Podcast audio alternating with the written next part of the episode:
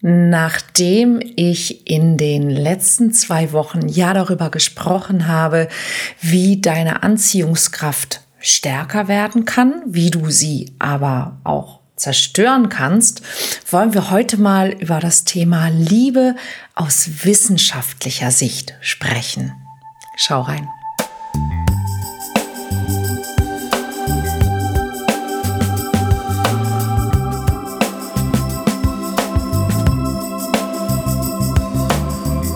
Mission Liebe.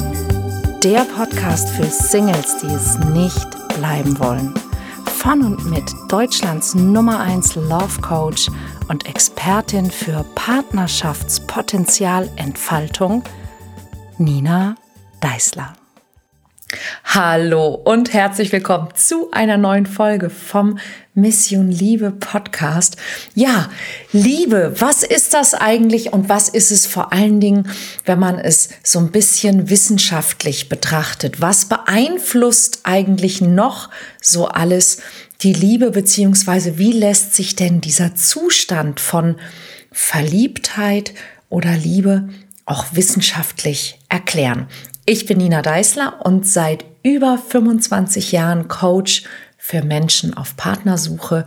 Meine Spezialität ist authentische Anziehung und da ist es natürlich vielleicht gar nicht schlecht, sich mal anzugucken, was passiert denn eigentlich in unserem Körper? Also wie verliebt man sich biologisch gesehen? Und da gibt es eine ganze Menge Dinge, die wirklich interessant sind, auch in der sogenannten Attraktivitätsforschung. Und da hat man ein paar spannende Sachen rausgefunden. Man hat zum Beispiel herausgefunden, dass wir interessanter wirken, wenn wir rot tragen, als wenn wir ähm, blau, grün oder gedeckte Farben wie beige oder sowas tragen. Also wenn du auffallen möchtest und äh, in irgendeiner Form das Verlieben unterstützen möchtest, dann ist rot oder pink tatsächlich die Farbe der Wahl. Deshalb dachte ich, komme ich doch heute mal in rot. Und tatsächlich auch etwas Flauschiges zu tragen, lässt dich auf dein Gegenüber flauschiger wirken, weicher wirken. Ich habe sehr oft auch die Erfahrung gemacht, dass Pünktchen, also Polkadots, Punkte zu tragen, einen auch immer irgendwie so ein bisschen niedlich wirken lässt. Nicht umsonst trage ich bei meinem Kabarettprogramm am allerliebsten ein Punktekleid, denn ich glaube, da sage ich manchmal ganz schön krasse Sachen. Und die kommen irgendwie viel besser an, wenn ich dabei so ein bisschen niedlich wirke. Auch eine lustige Sache, die rausgefunden wurde, ist, wenn du dich verlieben möchtest bei einem Date, dann geh lieber Kaffee trinken als Cocktails trinken. Warum? Ganz einfach, weil du, wenn du ein Getränk mit einer warmen Flüssigkeit in deinen Händen hältst, du dein Gegenüber als warmherziger empfindest, als wenn du etwas Kaltes in der Hand hast.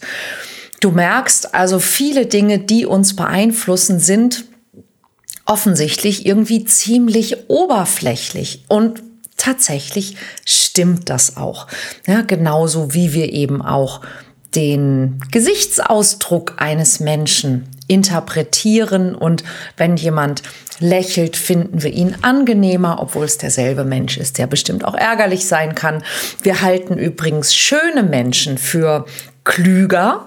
Ja, und ähm, dann gibt es natürlich noch die Dinge, die unterbewusst laufen, wie zum Beispiel, man hat in einer Studie herausgefunden, dass Stripperinnen erfolgreicher sind und mehr Trinkgeld bekommen, wenn sie in ihrer fruchtbaren Phase sind. Mit anderen Worten, es gibt so viele Dinge, die uns beeinflussen, ähm, dass es quasi absolut unmöglich ist, die alle ähm, ja, zu wissen, zu kombinieren oder zu beherzigen. Aber stell dir mal vor, du hast jemanden getroffen und dieser Mensch hat dir vielleicht schon den Kopf verdreht. Ja? Und üblicherweise ist es so, dass wir vielleicht ein bisschen verlegen sind, dass wir ein bisschen schwitzen oder dass wir unglaublich viel Blödsinn reden.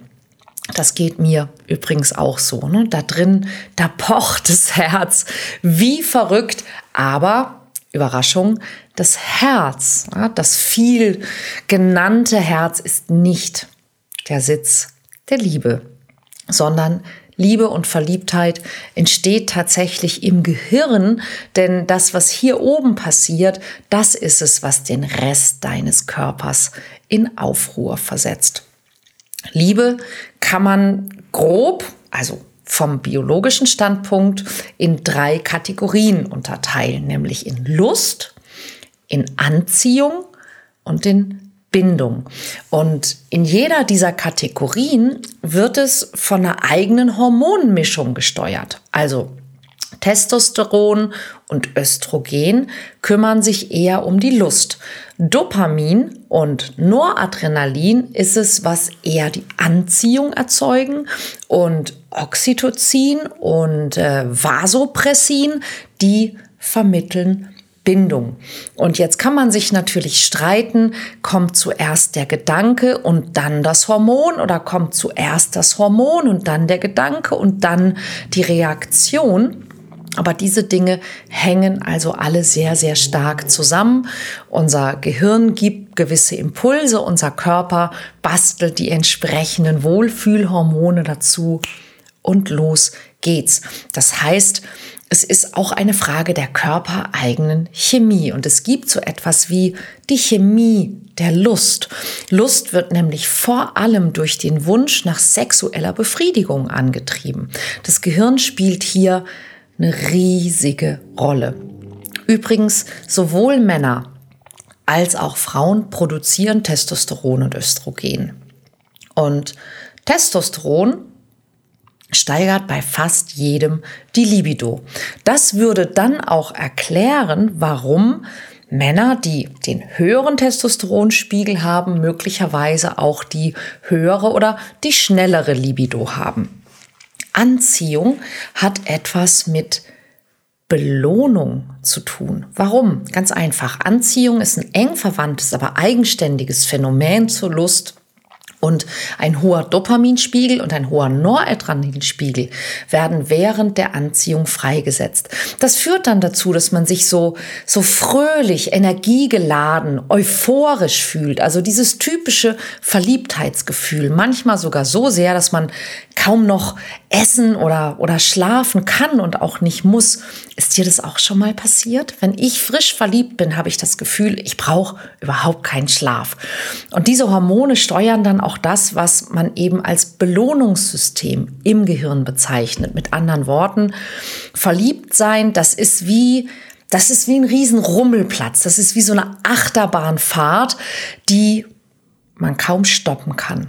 Und dann, tja, das Endstadium sozusagen, die Bindung. Und die Bindung ist eben das A und O für eine langfristige Beziehung. Oxytocin ist auch als das Kuschelhormon bekannt und das spielt hier eine sehr, sehr große Rolle. Oxytocin fördert das Gefühl von Verbundenheit und von Nähe.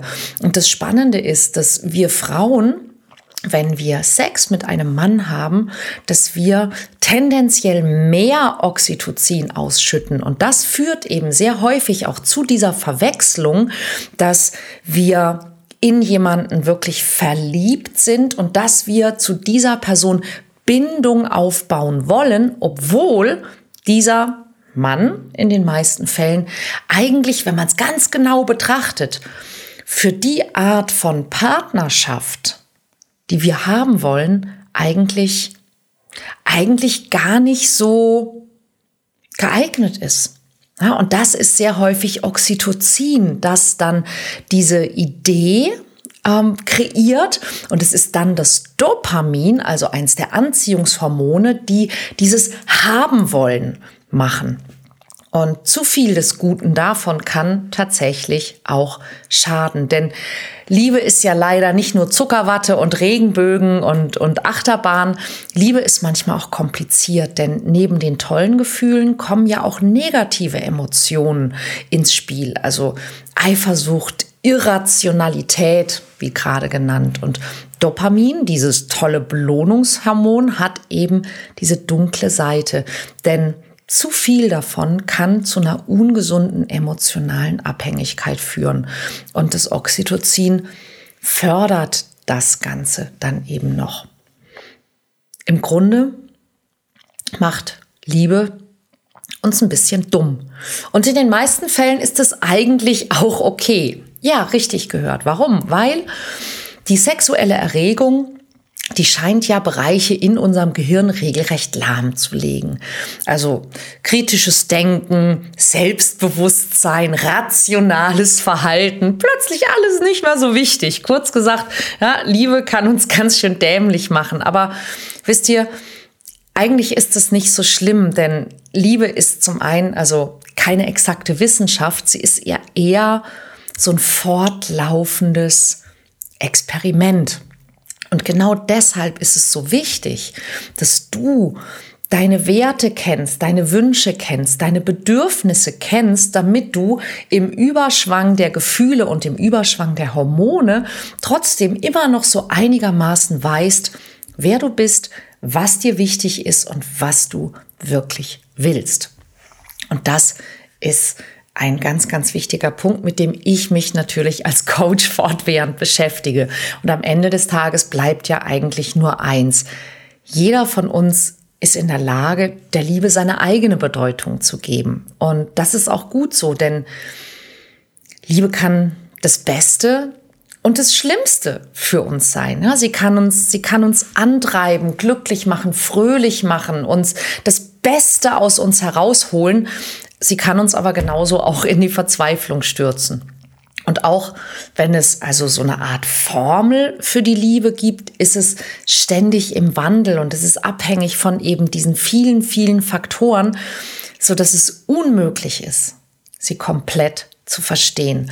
Und wisst ihr, das ist eigentlich das, was ich selber auch total schön finde, denn wir leben ja inzwischen in so einer Welt, wo man so alles so aufdröseln kann, alles analysieren kann, erforschen kann, verstehen kann, ähm, auseinandernehmen kann.